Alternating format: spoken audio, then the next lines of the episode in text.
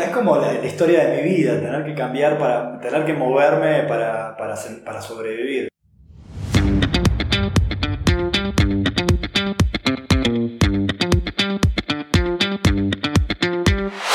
Hola, soy Alex Galvez y esto es Fundadores, el podcast donde me dedico a tener conversaciones con fundadores de startups latinoamericanas para deconstruir sus experiencias, su historia, sus errores y sus aciertos, y así encontrar los aprendizajes y herramientas que tú puedes aplicar en tu día a día. Bienvenido. En esta ocasión estoy con Esteban Goropix, fundador de Atexto, una startup que crea, colecta, anota y transcribe conversaciones con clientes para ayudar a las empresas a crear datasets de entrenamiento de Machine Learning para Speech Recognition y Natural Language Understanding. En la entrevista hablamos de cómo ha ido evolucionando el producto y cómo siempre se ha movido rápido para buscar aprovechar las oportunidades. Espero que disfrutes esta entrevista. Esteban, bienvenido a Fundadores. Gracias. Antes que nada, me gustaría saber cómo empezó tu carrera como emprendedor. Dejando de lado lo, que son los escarceos de la infancia, donde siempre uno tiene alguna iniciativa, este, mi primera actividad como emprendedor como tal fue a mis 25 años, sí, 25 años. En aquel momento tuve la oportunidad de viajar a Suiza para participar de un congreso anual en la, Universidad de San Gallen, en los Alpes suizos, que es como una versión estudiantil del Foro Económico de Davos de hecho, se hace a 50 kilómetros y en la misma época, con lo cual bajan algunos mandatarios a reunirse con estudiantes. Y yo fui uno de esos estudiantes en el año 2006. Y me gustó mucho un servicio que vi ahí de resúmenes de, conferencias. Yo no, en ese momento no hablaba nada de inglés, entonces no entendía nada. Entre conferencia y conferencia me escondía en el baño para que nadie me hable porque me daba mucha pena. Y, pero al otro día a la mañana vi unos resúmenes impresos donde, donde explicaban todo lo que había ocurrido en las conferencias de ayer y, yo los capturaba y los leía y dije, wow, esto está buenísimo. Así que volví a la Argentina y eh, hice mi primera startup de tecnología, que era una empresa que se dedicaba a hacer eh, resúmenes de conferencias en tiempo real. Ni siquiera en 24 horas, se redactaban e imprimían en tiempo real. Y, y esa fue como mi primera experiencia emprendedora en empresas de tecnología, pues nos tocó desarrollar un software para poder capturar esos resúmenes, una metodología de redacción para poder poner a trabajar a cuatro o cinco periodistas en simultáneo a tomar notas, integrarlo con una impresora de alta velocidad que imprimía y abrochaba este, los resúmenes para entregarlo a la gente. Y fue una, una, una experiencia muy buena. ¿Y cómo hicieron el desarrollo del software? Tú estudiabas economía, ¿no? Yo estudiaba economía y, tenía un amigo que estudiaba programación, entonces un poco como que le pedí ayuda, le dije, mira, tengo esta idea, lo quiero hacer de esta manera y un poco le dicté cómo me lo imaginaba y lo, hicimos, lo hizo en, .NET. Eh, bueno, en .NET, cero, cero web, eh, de hecho usábamos todas computadoras con monitores grandotes, eh, conectadas con cable RJ54 y eso lo llevábamos a los hoteles donde se hacían las conferencias, en, un auto viejo que yo tenía, así que era llevar kilos y kilos de equipo, armar una mesa, conectar todo, el router, que no se caigan. Bueno, esos cables eran este, malísimos, pues se desconectaban todo el tiempo. Pero bueno, lo hicimos y funcionó. ¿Y, ¿Y qué pasó al final con este proyecto? Síntesis ejecutiva. Bueno, eh, fue mi primera experiencia, ¿no? Entonces hice todo mal, ¿no? Lo primero que hice fue renunciar a mi fuente de ingresos, renunciar a mi trabajo. Lo segundo que hice fue contratar empleados y alquilar, rentar una oficina para, para trabajar. Entonces, y, recién ahí salí a buscar clientes. Entonces, nos fundimos muy rápidamente. Digamos, ¿no? La idea era buena, pero era como que eh, no, sabíamos que lo, en aquel momento no, no, no sabía que lo más importante era el cliente. Gracias a Dios lo aprendí este, y mis sucesivas experiencias eh, empecé por el otro lado, digamos. Este, pero lo que pasó fue eso, que no, no, no lográbamos eh, mantener la, la, economía de eso porque lógicamente habíamos empezado por atrás. Pero gracias a esa primera experiencia me, me llegué al mundo del crowdsourcing y, y a Texto, que es mi, mi actual empresa. Eh, uno de sus pilares es el crowdsourcing. Entonces sirvió muchísimo Un poquito regresando a ti como persona, tú estudiaste música en el conservatorio, ¿verdad? Sí, sí. ¿Cómo te fue en esta experiencia? ¿Y algunos aprendizajes que hayas tenido? Aprendí que soy mejor escuchando música que interpretando música, ¿no? Para empezar. Eh, pero es una etapa de mi vida que disfruté muchísimo porque estuve tres años descifrando partituras e interpretando eh, música clásica en guitarra y, realmente era muy lindo y un reto muy interesante y, me ayudó muchísimo a, desmitificar que, eso que estaba en una partitura era algo imposible de leer, no, todo lo contrario. Y sobre todo al final cuando decidí no dedicarme a eso y estudiar economía, eh, siento como que me agregó capacidad de disfrute, ¿no? Porque desde ese momento es como que escuchar música ya lo escuchas con otra, con otra cabeza, digamos, ¿no? Con ese aprendizaje hecho. ¿Sigues escuchando música? ¿Tocando a veces? No, no, no, no he vuelto a tocar. O sea, muy esporádicamente rasgo una guitarra, mi esposa de hecho me pide a veces que le enseñe. Yo siempre esquivo el tema porque no me, no, no, no me acuerdo nada, ¿no? Pero pero sí sigo escuchando música. Regresando un poquito a la primera iteración de Atexto, primero tenía un servicio profesional de transcripciones y luego fue que empezaron con el crowdsourcing, ¿no? Sí, sí. Sí y no, porque en realidad como el crowdsourcing fue lo primero que a mí se me ocurrió para hacer este servicio profesional de transcripciones. Yo soy un poco rebuscado quizás, ¿no? Entonces donde quizás lo más fácil era hacerlo de la manera tradicional, a mí como que muy rápidamente se me ocurrió hacerlo por crowdsourcing. Lógicamente, la, primera plataforma de crowdsourcing que yo lancé en el 2009 en Argentina para transcripción de audio era prehistórica, ¿no? Y, fallaba por todos lados, pero fue, fue mi primera iniciativa de crowdsourcing. Y yo eh, eh, empecé a hacer transcripción de audio texto desde síntesis ejecutiva, desde esa primera experiencia que nace en el 2007 en el 2008 empiezo a, a tipear transcripciones de audio para mantener el, mantener el cash flow, entre comillas, para comer, ¿no? Porque uno dice mantener el cash flow, no, para comer, para realmente para pagar mis cuentas y alimentarme. Este, empecé a tipear transcripciones y un año después se me ocurrió que tipeen otros en una web y en vez de tener que yo reclutarlos, que publicar los trabajos ahí, que ellos mismos este, tomen los trabajos. Entonces hay como hay un, proceso, un interjuego. Y dentro de todo este camino que ha llevado a texto, ¿cuándo es cuando tú consideras que es la iteración actual? ¿Cuándo nace a texto? A texto nace como tal en el 2016, cuando yo después de muchos años y diferentes experiencias societarias y, marcas, llega un, trabajando para abogados, para periodistas, para congresos, siempre haciendo transcripción de audio, en el 2016 llega a nuestra puerta un dinosaurio. ¿Qué quiero decir con esto? Nos toca la puerta literal, entra a través del formulario de contacto de nuestra página web, una empresa que nos pide, nos dice, che, ¿ustedes hacen transcripción de audio? Sí. Ok, necesito 50 mil dólares de transcripción de audio. ¡Wow! O sea, esos 50 mil dólares era en ese momento lo que vendía en tres años de trabajo. ¿no? Y en un montón de clientes de a 100 dólares, 500, 1000, 100, 20, y que te llegue un cliente, un dinosaurio de estas características a la puerta, realmente eh, me, cambió la cabeza, digamos, ¿no? Entonces le pregunté, bueno, pero ¿por qué quieres tanto? ¿Para qué las vas a usar?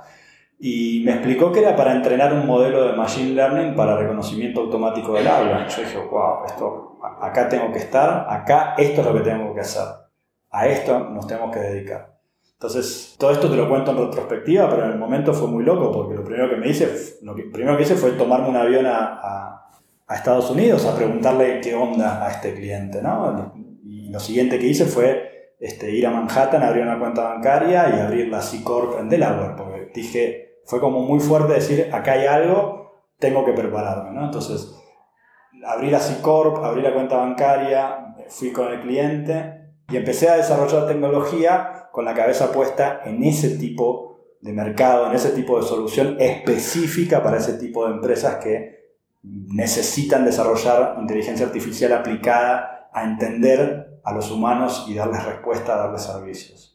Entonces, de ahí, a ahí nace a texto Y en mi cabeza, después vuelven a hacer a texto en octubre de 2016, cuando pongo en producción una serie de algoritmos que coordinan, curan los datasets que creamos, que construimos en la plataforma de crowdsourcing. Por eso Hace un rato te decía que crowdsourcing es uno de los pilares. El otro de los pilares son los algoritmos de consenso que curan las contribuciones que se generan en esa plataforma de crowdsourcing y que ambas permiten fabricar estos datasets de alta calidad para entrenamiento de speech recognition y eh, natural language understanding, ¿no? Donde speech recognition es voz hablada y natural language understanding es chatbots, ¿sí?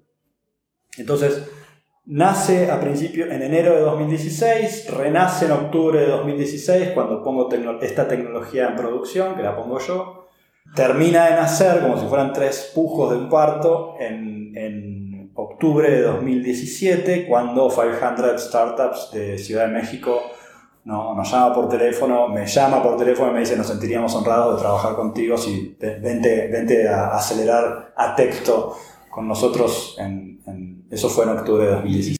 ¿Y cómo llegaste tú a 500? ¿Por qué aplicaste? ¿Cómo los conociste? Puta, boludo, o sea, yo soy una persona muy primitiva, o sea, muy elemental, entonces yo no venía del mundo startup, yo venía de, primero de, aprender a, comer, o sea, de luchar para sobrevivir, después de eh, aprender a transcribir o hacer bien ese trabajo, luego aprender a hacer crowdsourcing, luego tuve que aprender a programar. Este, y cuando aprendí a programar y pongo en producción esa tecnología, el, el 16 de octubre de 2016 a las 4 de la mañana, eh, ahí dije, ahí tuve otro clic, ahí dije, esto puede ser grande. Hasta entonces yo no estaba convencido de que tenía una metodología que pudiera ser escalable.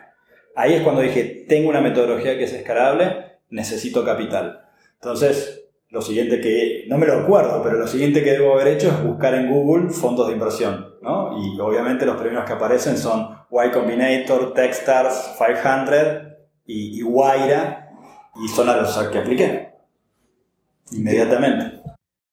Tú desarrollaste toda la tecnología y al principio eras un solo founder.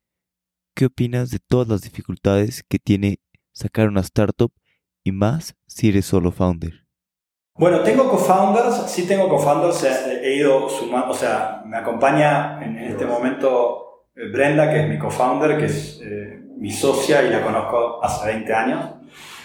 ¿Y cómo fue el cambio cuando entró Brenda cambiar tu cachucha de CEO a CTO y luego... A CEO, Puta, es como la, historia de mi vida, tener que cambiar, para, tener que moverme para, para, para sobrevivir. Yo vuelvo a lo mismo, mi mindset es muy, muy, este, muy elemental, muy atávico. Yo me muevo por miedo y por hambre. Entonces yo siento que para sobrevivir, claro, en realidad estoy hablando de generar el próximo unicornio, ¿no? Pero mi mente dice para sobrevivir, ¿no? Para sobrevivir tengo que cambiar. Entonces, me muevo. Entonces, aquí me lo dijo, durante la aceleración, vino alguien de San Francisco, de 500, me dijo Marvin Liao, el que lleva el programa de aceleración de 500 allá, me dijo, Esteban, si no construyes un equipo, estás muerto. Así, muy claro. Entonces yo dije, pum, tengo que construir un equipo. Y ahí empecé, ¿no? Como decir, bueno, a ver, equivocarme, acertar, hablar con gente, ofrecer qué ofrezco, qué no ofrezco, cómo sumo, cómo no sumo. No sabes nada, ¿no? Y, bueno, Brenda ya venía ahí hablando conmigo, con, con, una experiencia y una trayectoria en startups, en tecnología. Y le invité a sumarse, primero como advisor, y como advisor estaba entregando casi un full time, entonces después naturalmente fue, vente a trabajar full time. Cuando levantemos capital 20, digamos, porque la verdad que estamos como entre los 30 y los 40 que necesitamos dinero para vivir. Y eso ocurrió, y cuando eso ocurrió, yo dije, no, pero pará, yo no la necesito de COO, la necesito de CEO, porque yo necesito ser el CTO y enfocarme en, crecer la tecnología. Entonces le propuse ser la CEO y yo pasarme a CTO, le jaló, este, y así estamos, digamos. Eh, con respecto a la palabra difícil, para mí difícil es Difícil. Son siete letras, no es nada. O sea, es un manchón en una página. Lo difícil está en tu cabeza cuando tú crees que las cosas son difíciles. Pero en realidad, si te pones a pensar en tu familia o en la historia de la humanidad, puta, ahora nosotros somos.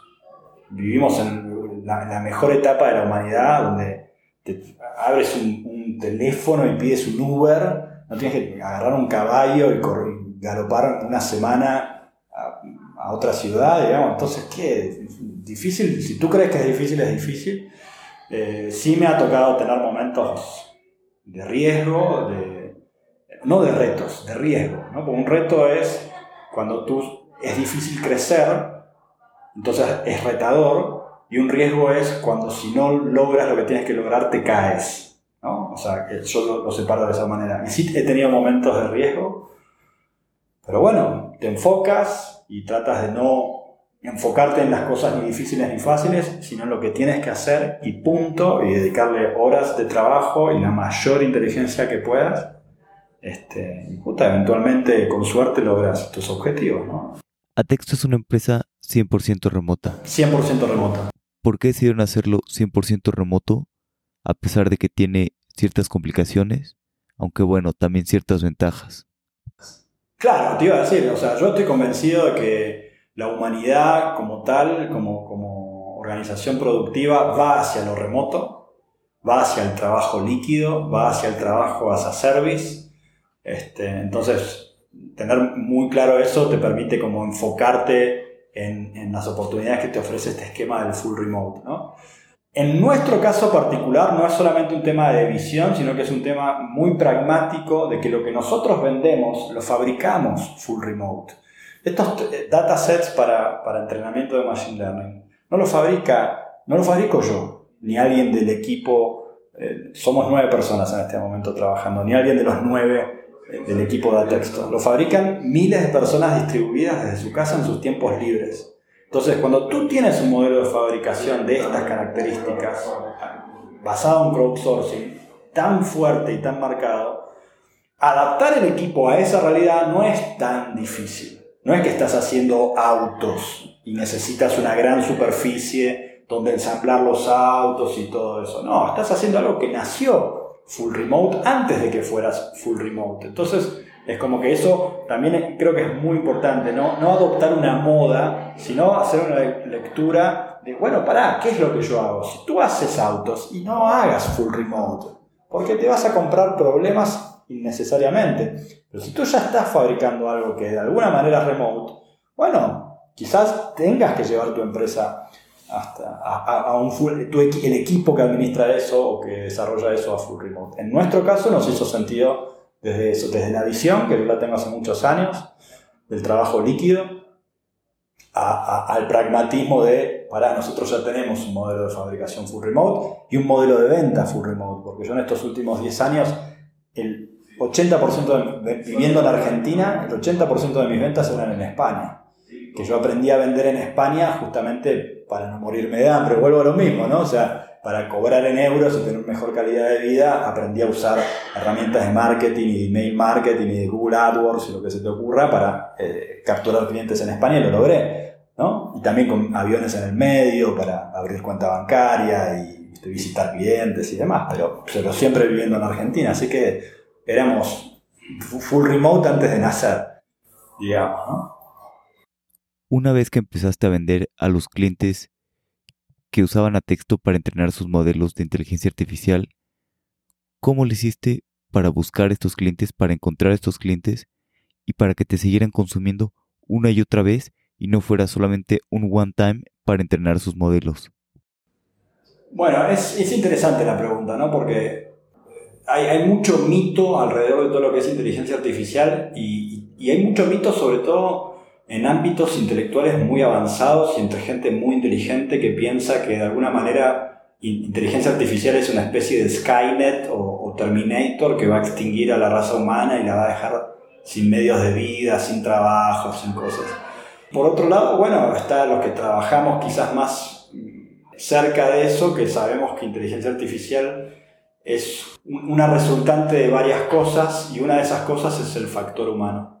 Y el factor humano tiene que ver con, en, este caso específico, de lo que hace texto, que es datos de entrenamiento para entendimiento de seres humanos, ese factor humano es aportar activos lingüísticos, aportar la manera en la que las personas hablan para que las máquinas entiendan.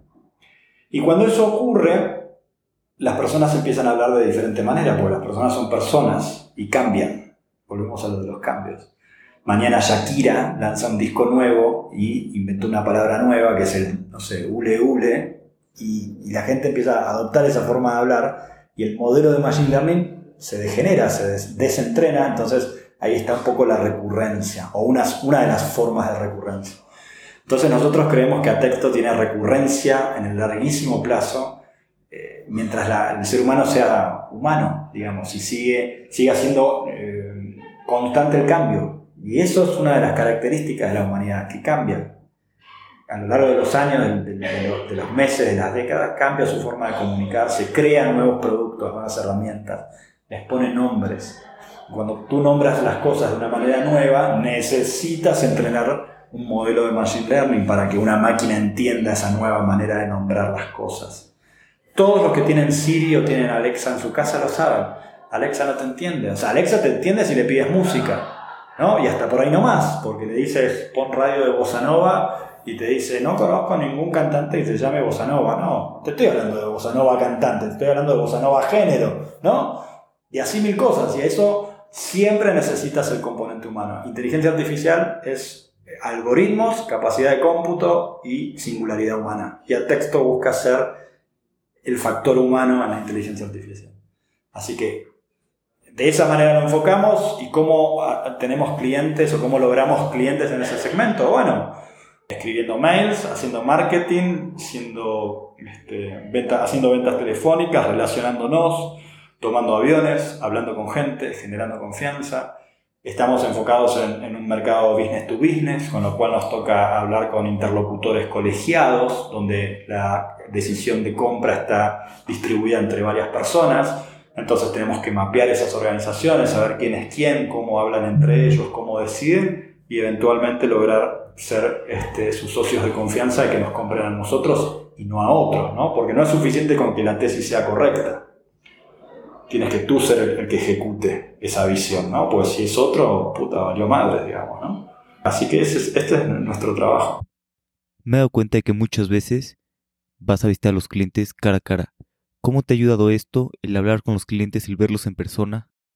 Te ayuda a todo, o sea, es increíble. O sea, yo soy convencido de que tú primero tienes que buquear el viaje y después llenarlo de reuniones.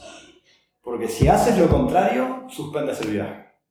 Porque no, no me contestó, uy, me contestó último momento, no, ¿para qué voy a viajar a darle la mano a alguien si nadie quiere hablar conmigo, nadie me contestó? Y la verdad es que en mi experiencia, las reuniones se concretan este, un día antes, una hora antes, en el mismo día. Entonces yo primero tengo que estar en tu territorio.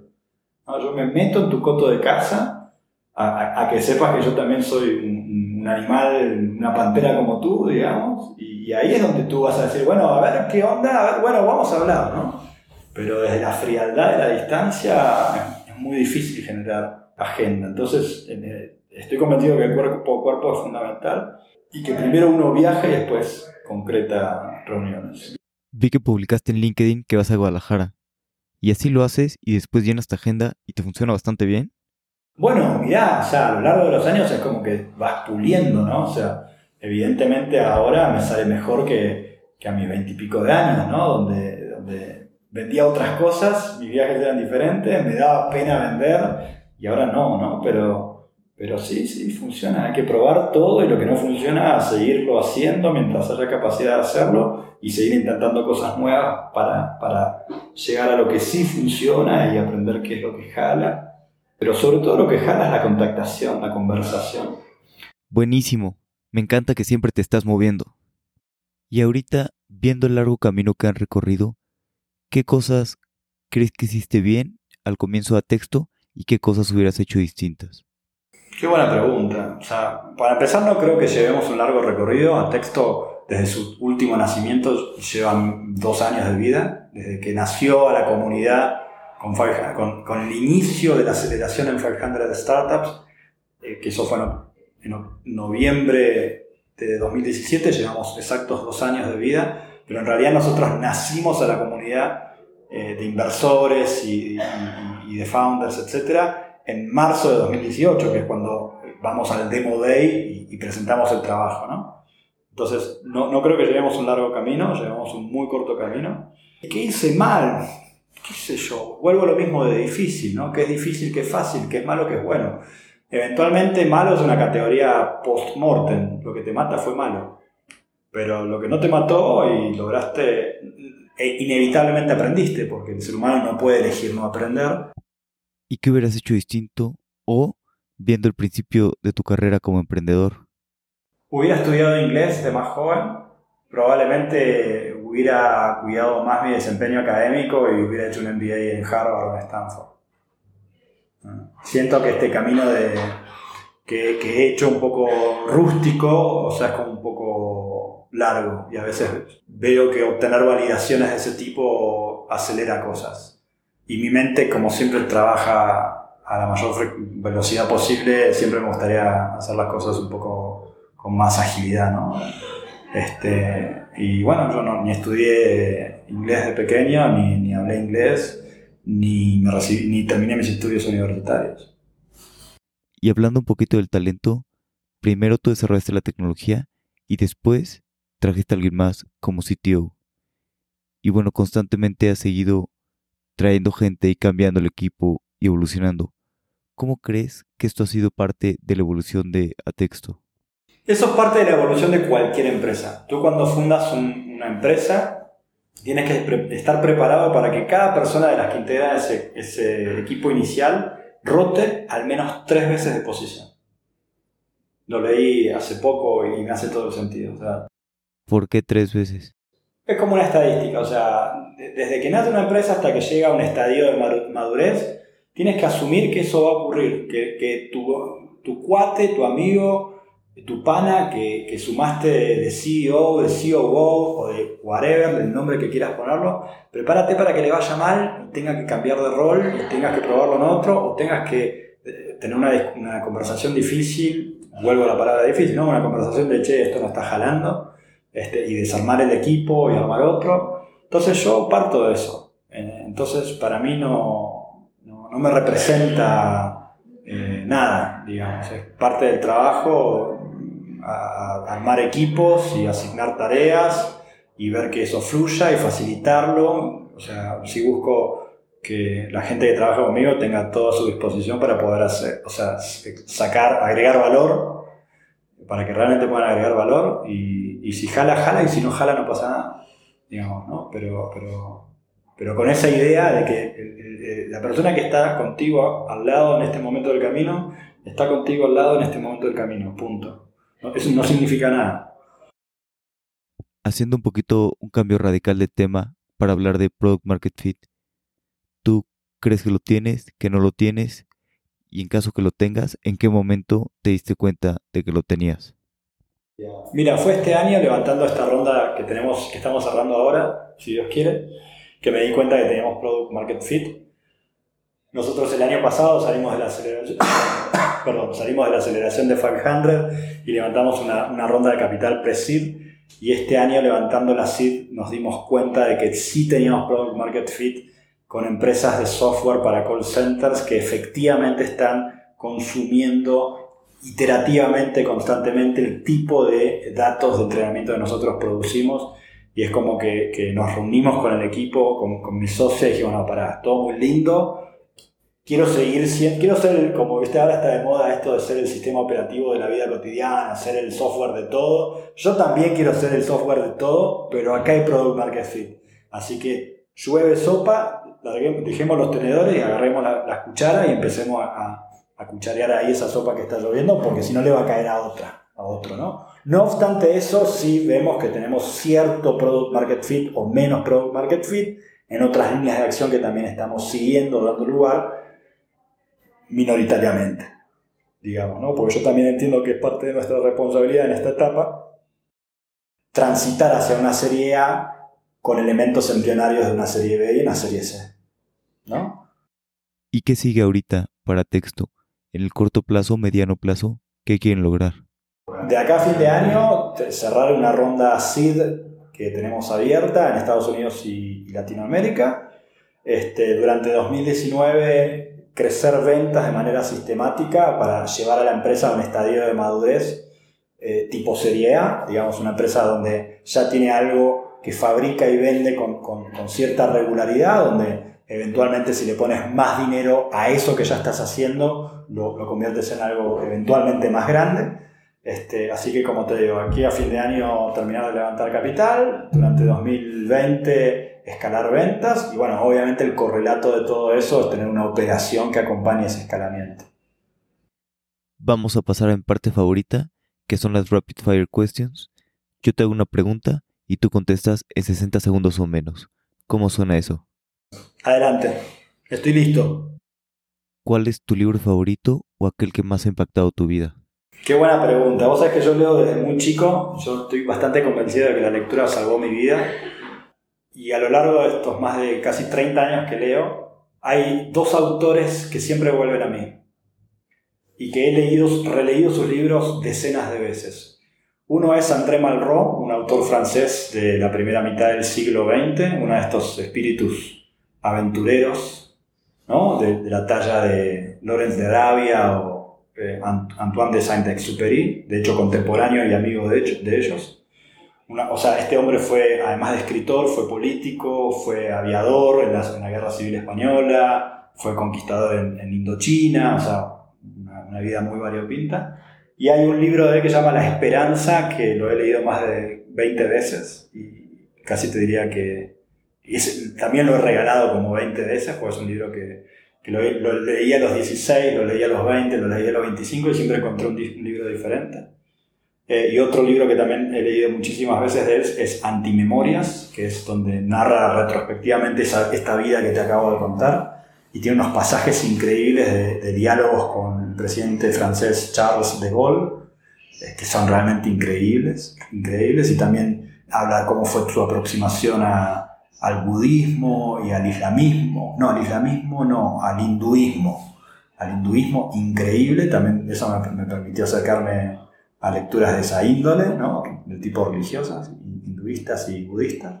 Entonces, André Malraux es uno de mis autores de cabecera, y el otro es este, Bernard Moitessier, un navegante, un velerista, también francés, también de la misma época, primera mitad del siglo XX, que nací, francés pero crecido en, Vietnam, crecido en Indochina, que encuentra como el, amor por, la, por el mar desde muy temprana edad y se lanza a navegar por el mundo y, hay dos libros de él, uno es El largo viaje y el otro es Tamata y la Alianza, que también lo he, los he leído decenas de veces.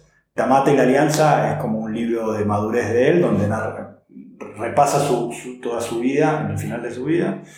Y el largo viaje, te la resumo muy cortita, es una carrera en, veleros alrededor del mundo, que él iba ganando en el año 58, veleros pura vela, o sea, carrera alrededor del mundo, este, sin escalas, sin radio, sin motor, sin asistencia externa. O sea, sin parar, salen de Inglaterra, dan una vuelta al mundo y tienen que, llegar. El que llega primero gana.